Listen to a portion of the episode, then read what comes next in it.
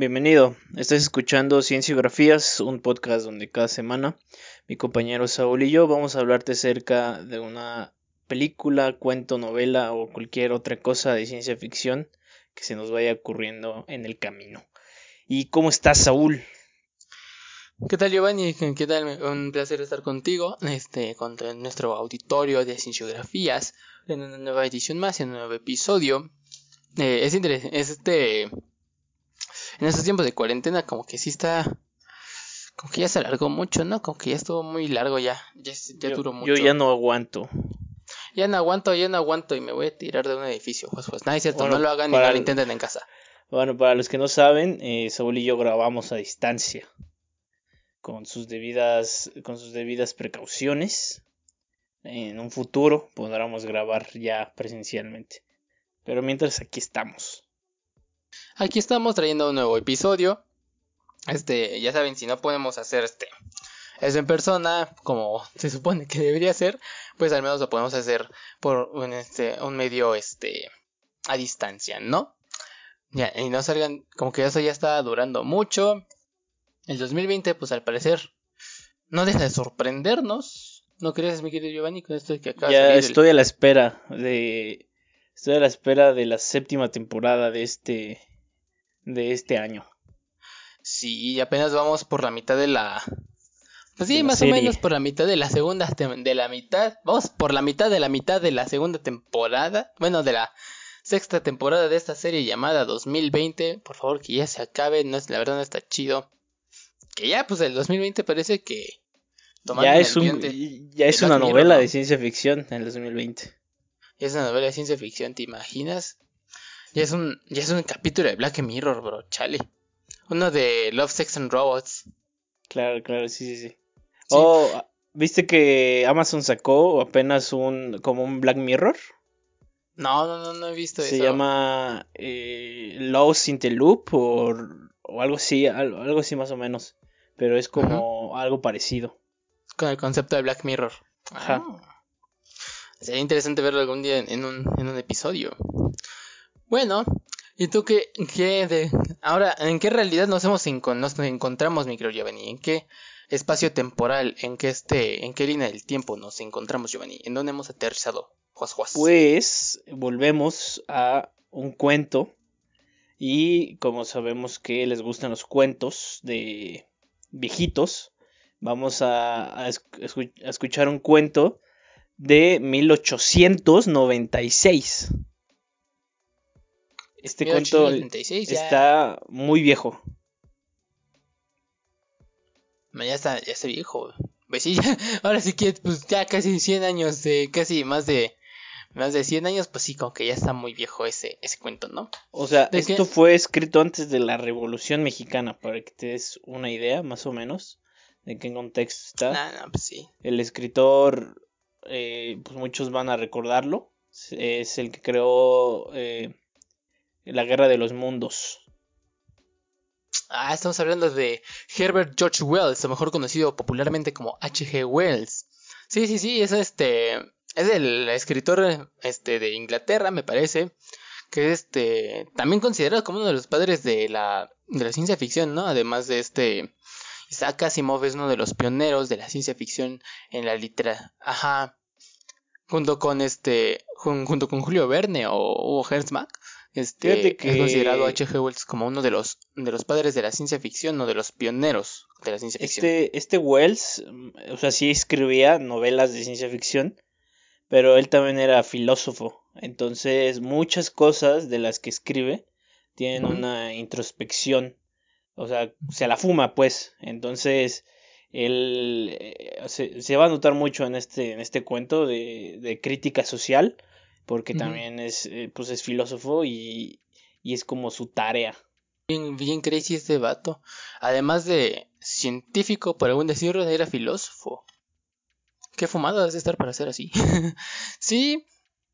Sí, este hombre, H.G. Wells es, este, como tú, como tú dices, era filósofo y se la fumaba. Pues por, ya que no solo este, no solo sus, sus obras impactaban en su cultura de aquellos días, sino porque también este, anticipa otros temas que para nosotros ya es muy común, tales como los viajes espaciales, los viajes en el tiempo, eh, el armamento bélico de destrucción masiva, por algún decir. Él fue el que escribió El Hombre Invisible. Fíjate, él es el que escribió El Hombre Invisible, ¿no? O sea, no confundir con las ventajas de ser invisible. no confundir con las ventajas de ser invisible porque esa es literatura juvenil de los 2000 y eso ya es, es, es, es, caca, ¿no? Este no es ese podcast que estás buscando. No, esta no es. No. El hombre invisible de H.G. Wells sí también tiene una. Sí, tiene un impacto en la, en la literatura de ciencia ficción de aquellos días porque, pues, está empezando, ¿no? Y fíjate, déjame decirte que no solo H.G. Wells este, habla de eso, sino que también recibió un premio Nobel de literatura. Estuvo a punto de recibir uno. O sea, o sea, ¿sí lo recibió o no? No, no lo recibió, estuvo a punto de recibirlo, pero pero pues para estar para para ser candidato a ganar un premio Nobel de literatura, pues creo que debes estar muy muy este muy volado, ¿no crees? Un poquito. Bueno, pues vamos a darle. ¿no? Sí, ¿de qué, ¿de qué vamos a hablar hoy de, este queridísimo H.G. Wells? Vamos a hablar de la icónica máquina del tiempo. La máquina así del tiempo. se llama el libro. Así se llama el libro. Y este libro es literalmente el abuelo, el ancestro, el, patriarca de todos los cuentos de viajes en el tiempo. Es como la piedra que, con la que empieza todo esto la piedra angular, ¿no? De, la, de los viajes del tiempo. Sí, sí, sí, o sea, eh, sin esto estas cosas no hubieran, o sea, lo que es eh, Back to the Future, no sé, Dark, muchas cosas así no hubieran, pues, pues caído en qué es el concepto, porque es, lo inaugura. Prácticamente es un, es algo que no se había explorado antes, inaugura este, este, esta sección de, la ciencia ficción. Ok. Es el pilar de, del concepto, ¿no? Del viaje en el tiempo. Esa historia, la. Como bien lo dices, la máquina del tiempo. Y sí, cuéntanos un poquito de la historia, mi Saúl. Pues fíjate, pues mira, para esos tiempos, para, aquellos aquellos días de ya finales del siglo XIX, en los años mil, en, sí, en la segunda mitad de los años 90 del siglo XIX, eh, se empezaban a hacer los este, diferentes conceptos, y entre ellos que se toca H.G. Wells en esta ocasión es el viaje en el tiempo. Y pues, es, hasta el día de hoy creo que para algunos nos sigue siendo algo muy, este, muy de fantasía, ¿no? Ajá. Lo que pasa es que llega, llega un hombre con un Este hombre, al parecer, creo que nada más andaba de chismoso. Porque había, como entre lo que menciona, pues, un le psicólogo. Gustaba el argüende. ¿Mm? Le gustaba el argüende. Ajá, le gustaba el argüende. Entonces, lo que hace este fulano es ir. Y, le, y como que les da este. llega con un hombre que afirmaba ser un viajero del tiempo. Que, que dice que este que sus ojos que eran de ojos grises, que pues, la verdad creo que yo nunca he visto una persona con ojos grises, a lo mejor es porque vive en México, pero quién sabe. A lo mejor es porque somos prietos, ¿no? A lo mejor es porque a lo mejor es porque vive en un país que está en desarrollo. a lo mejor es porque somos latinos. Yo creo que por eso yo digo que sí, claro que sí. Entonces, a ver, dicen que era un hombre, este viajero del tiempo era ojos claros, ojos grises, con, con tez pálida por lo que se dice, el señor y el señor viajero del tiempo que le deben poner atención. ¿A qué le deben poner atención? Y dice, pues sí, mire. O sea, uno en la introducción uno cree que es un viajero del futuro, que efectivamente lo es, pero ahorita vamos a descubrir por qué lo es y no lo es. Le dice, pues déjeme decirle que su geometría, lo que les enseñando en la escuela, está mal. Y como para que te digan que lo que te enseñan en la escuela, pues como que ya está como Mm, ya dices, oye, ¿cómo te atreves decir que lo que he estudiado durante casi 10 años está mal? Y le dice, sí, está mal, ¿por qué? Y le empieza a explicar que existen cuatro dimensiones. Una física, o sea, como decir, pues vamos a plantearlo como un plano cartesiano, así fue como yo lo entendí. Eh, hay un eje X, un eje Y, Que es Tiene eje adelante y atrás, ¿no? Ajá, ajá, horizontal, vertical. Y hay otro Eje Z. que es el espacio. Ajá, el Z, que es adelante y atrás. No, arriba y abajo. Sino así- Ajá, arriba, abajo, adelante, atrás. ¿Sí? Sí. Entonces, este. Le dice, usted, nosotros ponemos un, un objeto sobre. En estos. En uno de estos planos. Se va a mover adelante y hacia atrás. Pero eso es un error. ¿Por qué? Porque también debe existir el, el volumen. Y ahí es donde les pone el ejemplo de un sólido como un cubo. Ok. Él dice, aquí debe estar, el, un, un cubo debe tener ancho, largo y profundidad, ¿no? Sin embargo, sin embargo, esto también hemos ignorado una cuarta propiedad de, de esto, y es la duración. ok. Porque la- y dice, "Ah, pues a qué te refieres con, con- con duración? Sí, la duración es a, es a través... No, la duración es aquello que le da un lugar en el tiempo a, a este cuerpo. porque todo tiene un inicio y todo tiene un fin, ¿no?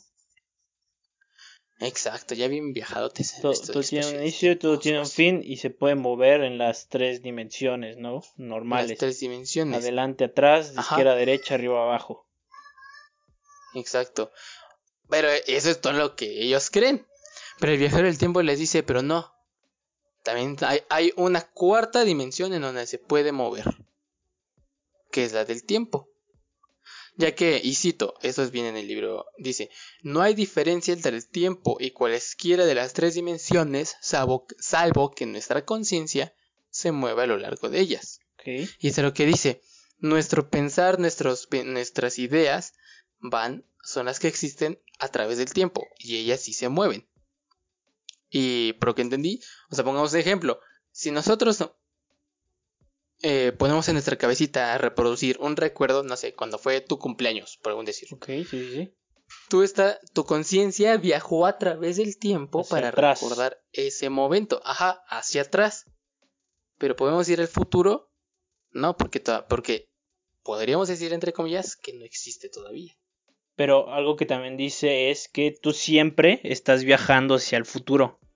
Entonces Ajá, es algo inevitable ir hacia enfrente y lo, lo ejemplifica como con la gravedad, que, que no es imposible estar yendo hacia arriba, pero siempre vas hacia abajo. En sí tiene una explicación, yo cuando lo leí tiene un, una base medio más o menos Lógica, creíble. O sea, sí Ajá. te lo crees. ajá. Ajá, como que, o sea, dices, mira, me suena bien fumado, pero por lo que me dices, te creo. Ajá. Es como cuando sea- hablamos de sueños de robots. Es igual se la medio fumó, usó palabras eh, más o menos Rimbombantes. y, y ahí le pegó. Pero, Ajá. pero en cierta razón tiene, tiene un poco de explicación. Y ya, bueno, ya después, ¿qué onda? Y le dice, sí, mire. Y esto lo puedo comentar porque en los estudios que yo hice, yo viajé a través del tiempo. Incluso tengo una máquina del- para viajar a través del tiempo. ¿Cómo puede ser eso posible? Este, porque había un psicólogo, había un doctor, al parecer era médico, y el chismoso que es el que está narrando esta historia. Ajá, había, había más, un poquito más, pero pues esos son los principales. Ajá. Le dice, no, pues ¿cómo puede ser eso posible? Pues sí, sí es posible. Y mira, aquí tengo una maquinita del tiempo. Pero es un artefacto, un artefacto chiquito, al parecer. Era un artefacto de metal que brillaba. Y tenía una palanca también para accionar esta máquina. Acciona esta máquina. Y le dice, miren, tópense que esto va a viajar a través del tiempo. Una, dos, tres, baja la palanca. Y pues desaparece desaparece la máquina. Yo me lo imaginé como cuando Ant-Man entra al mundo cuántico. Así me lo imaginé. Yo me lo imaginé como que no iba a suceder porque está chiquito. No puedo porque estoy chiquito. No puedo. No pelo, estoy chiquito. Entonces desaparece la máquina y le dice, ¿y ahora dónde está? Se hizo cenizas, ahí se debió haber hecho cenizas porque la gente de la gente con la que estaba el viajero del tiempo eh, es escéptica. Y le dice, no, esa, esa maquinita acaba de viajar al futuro. Y le dice, "¿Y ¿cómo sabe que al futuro y no al pasado? Entonces el psicólogo le empieza a decir, ah, pues es muy fácil, voy a explicarlo con psicología. si hubiera viajado al pasado, el, la máquina lo hubiéramos visto cuando entramos en la habitación, lo hubiéramos visto cuando salimos de la habitación y lo hubiéramos visto antes de ponerla en el lugar donde, estaba, donde estábamos nosotros, ¿no? O sea, si hubiera bajado al pasado, ellos hubieran percatado. Cabe recalcar que la máquina solo podía viajar en el tiempo, pero no en el espacio. hacia adelante. Entonces, el científico es como, mira, yo solucioné lo del tiempo. Ya lo del espacio es otra onda.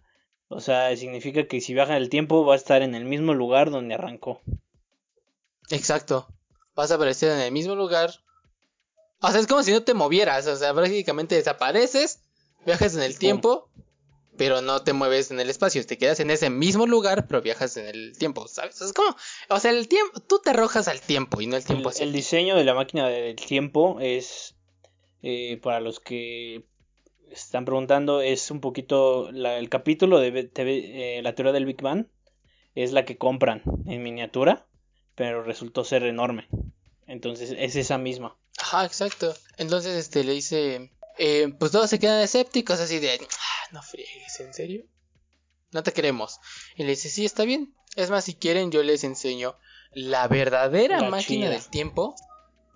La chida, la que en verdad sirve. Ya, lo- ya llegan al día siguiente. El señor, pues llega muy, este, llegan todos los invitados, pero no solo eso. Traen a un, a un periodista, a un periodista que al parecer es novato, pero que igual no te vale la pena detallar porque eventualmente no lo volverán a mencionar.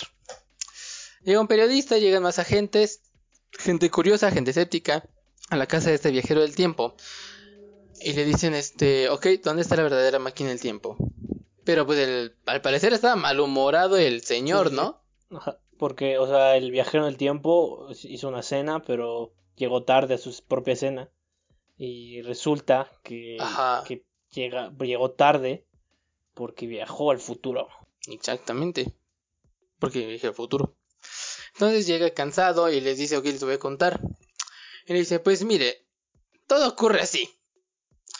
Un día yo estaba experimentando y como en el objeto que yo les mostré un día anterior, vi que este artefacto pequeño viajó hacia el futuro, yo quería saber hacia dónde iba. Entonces se sube a esta especie, a esta máquina, la monta y acciona la palanca, acciona la máquina hacia atrás, hacia adelante, no sé, ojo, esto no funciona como en volver al futuro que tú estableces una fecha, no, esto es hasta donde te lleve el destino. ¿Dónde vas a llegar? No sabe. sabemos. A donde sea. ¿Quién sabe? Esto no funciona como en volver al futuro que puedes establecer las coordenadas del espacio y el tiempo, no, esto solo te arroja el tiempo hacia dónde, hacia donde Y hacia caiga. adelante, ¿no? Ajá, y hacia adelante. Entonces ya acciona la máquina y dice, no, es que empecé a ver que avancé un día por minuto. Y luego avancé un año por minuto. Y así seguidamente y se aceleró 10 años por minuto, 100 años por minuto, un millón, mil años por minuto. Y se daba cuenta de esto hasta que de repente se detuvo. ¿Dónde apareció? Quién sabe, no, al parecer hasta ese momento no tenía idea. Y su máquina se averió durante el transcurso Y, del viaje. Bueno, apareció la máquina, lo último que pudo señalar en el año que estaba. Está en el año o- ocho- 802.701. O sea, casi Casi el- más de 750 años o sea, adelante, ¿no? 750.000 años.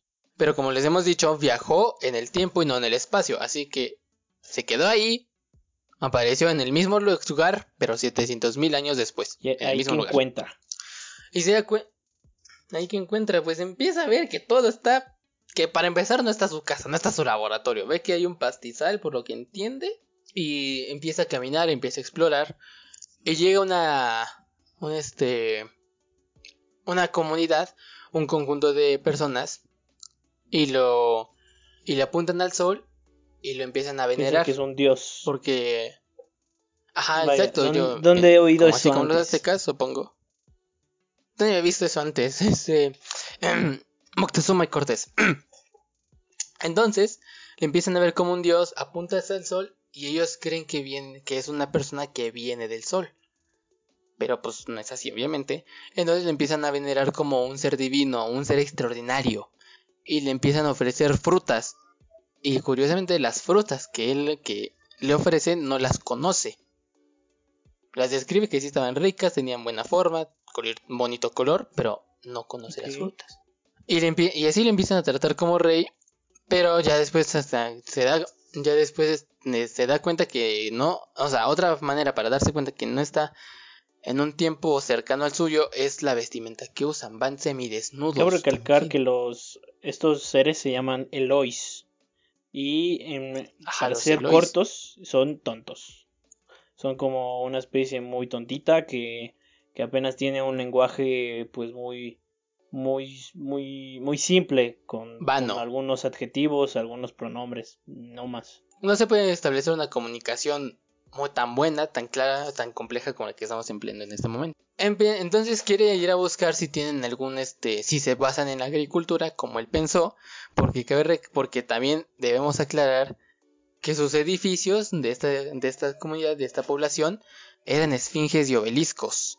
Pues cuando, cuando apareció en, en su máquina del tiempo, al lado de él había una esfinge. Una esfinge, y entonces aquí es donde se empieza a preocupar, este, a ver si dice, ok, vamos a ver si se están basando en la agricultura. Y no, no están basando en la agricultura. Ellos les preguntan, oye, ¿tienes semillas para sembrar? Y se empiezan a reír y lo ven como un ser extraño. Le dicen, no, no somos semillas. Ya las semillas es algo pasado de moda. Que, que nos reíamos, dice. Que, que, que es este, que está idiota, dice. Porque pues este, entonces ahí se da cuenta que este, las flores que también le daban, todo le parecía todo extraño y, y ya no podían... Y, y ahí es donde se da cuenta que viaja al futuro. O nuevamente, porque el conocimiento que tiene sigue siendo muy vano al, al que tenía su época. O sea, dice, por no, el conocimiento que tenemos ahorita sigue siendo muy mínimo, ahora ellos menos. Eh, y lo que pasa un poquito después es que los Elois eh, pues lo invitan a comer, ya cae la noche y este bebé se va a, una cima de un monte a pensar qué es lo que lo que pasaba. Eh, y la mejor idea que tuvo es que eran comunistas.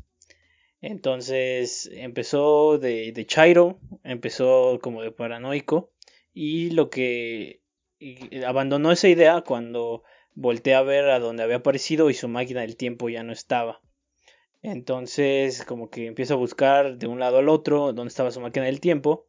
Y hasta eso no era tan tonto, porque él, él había quitado las palancas de seguridad para que no viajaran el tiempo. Entonces se la habían escondido. Entonces, enojado con los Elois, va y les dice: Pues, ¿qué onda, chavo? ¿Dónde está mi máquina del tiempo? Y los, estos Elois se vuelven a reír. Y lo que pasa después es que eh, él eh, en esa esfinge encuentra unas puertitas y pero no puede abrirlas y les pide a los Eloy que lo ayuden, pero los Eloy como que le tienen miedo a abrir esas puertas donde donde estaba la esfinge en donde apareció.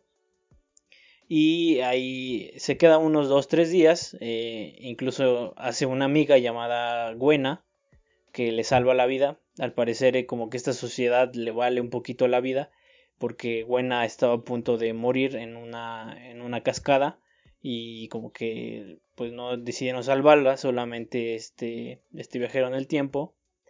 Eh, y cuando descubre eso, como que se vuelve su amiga, le pregunta cosas, hasta que un día él, él, él vuelve a tener un, un pensamiento en el cual empieza a creer que la humanidad ya estaba siendo uno con la naturaleza que solamente eh, que él, que el ser humano ya no necesitaba ser inteligente, ya no necesitaba ser fuerte, porque ya había logrado ser uno con la naturaleza y le, le, le daba todo.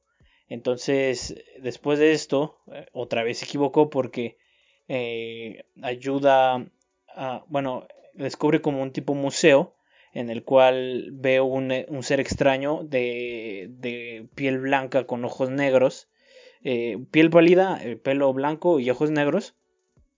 Y eh, entonces él había visto antes unos pozos y él, él creía que de ahí venían.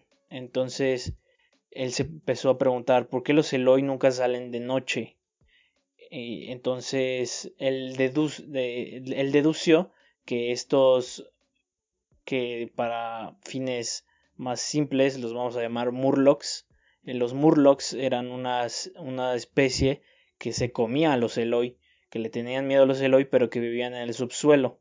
Entonces él empieza otra vez por su manera de explicar que, que los Eloy y los Murlocs eran dos seres eh, diferentes, que los Eloy eran un poquito así, eh, las, la, la, especie que, que, solamente disfrutaba de, de, como la serie, la especie privilegiada que solamente disfrutaba lo que la otra especie producía y eh, empieza a hablar de sociedad. Esto es una introspección de que es que un poquito nuestra, nuestra sociedad ahorita. Y es como que los Murlocs son como las, la especie trabajadora que solamente produce pero no puede disfrutar y está rezagada en algún otro lado. Entonces, como que él ya empieza a ver esto y él, para hacer un poquito rápido la historia, él pues eh, logra entrar a esta esfinge eh, eh, y ahí estaba su máquina del tiempo, derrota a los, a los Murlocs, un, poco, un poco no ortodoxo, y eh, a través de esas decisiones pues se muere su, como que su amiga buena y él logra bajar en el tiempo.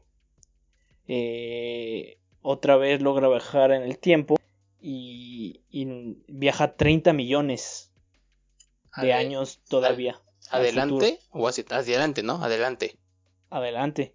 Adelante y como que él ya no ve nada o sea sigue el mundo ahí pero ya no hay nada nada de nada y empieza otra vez su explicación de que pues el ser humano tenía un fin y, y, se empieza a preguntar qué es verdaderamente lo importante. Ahí es cuando decide regresar a su época actual, porque a pesar de que la máquina del tiempo solo puede viajar al futuro, eh, la única forma de, de regresar es solamente al, al origen. Sí. Solamente ah. tiene esas dos funciones. Ah, sí, adelante y el punto de partida y pues ya regresa y como todo esto lo estaba relatando, eh, como que la historia vuelve a, centrarse a que regresa a la comida que estaban haciendo y, y todos estos eh, amigos suyos le dicen, pues sabes qué, yo no te creo y les dice, no, pues miren, traje unas flores, vean, o sea, estas flores no las conocen y les dice, pues sabes qué, chavo, no, tampoco te creo, aún así no te creo, se fueron y, y él decide, decide irse al futuro y quedarse ahí para siempre.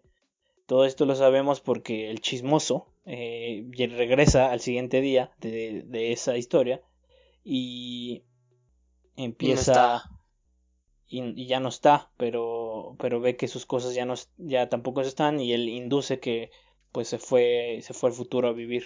Eso es un poquito lo que pasó en la historia de la máquina del tiempo. La máquina del tiempo, exacto. Incluso ahí este, donde ahí cuando mencionas el comunismo, el socialismo, es, ahí es donde recuerdo que, que este, que H.G. Wells es donde se muestra como una persona abierta al socialismo, ¿no? Sí, que, pues, como un filo, o sea, se ve que es un filósofo y que estaba en contra de las sociedades. Como típico filósofo, como típico filósofo. Y, o sea, la historia de los Eloy y los Murlocs no está tan alejada de la realidad. No. No, porque pues la gente de arriba sabe que si se si se reúne toda la gente de abajo, pues los pueden destruir fácilmente. Exacto, y es como la, los Eloy como la quieras o no, eso existe, ¿no? La gente privilegiada y la gente pues que produce que está rezagada socialmente. Pero cabe aclarar que también hay una clase media. Sí. Sin esa clase media no existiría una sociedad. Exacto. Pues sí, como que debe haber un equilibrio. Perfectamente equilibrado como todo debe estar. Diría el Thanos. El Tunas. El Tunas. Y bueno, pues creo que esto ha sido sobre el episodio, ¿no? Pues eh, un poquito, eh, esperamos que, les haya gustado. Fue, fue como un poco introducción, porque en el próximo episodio tenemos algo preparado, algo muy bonito.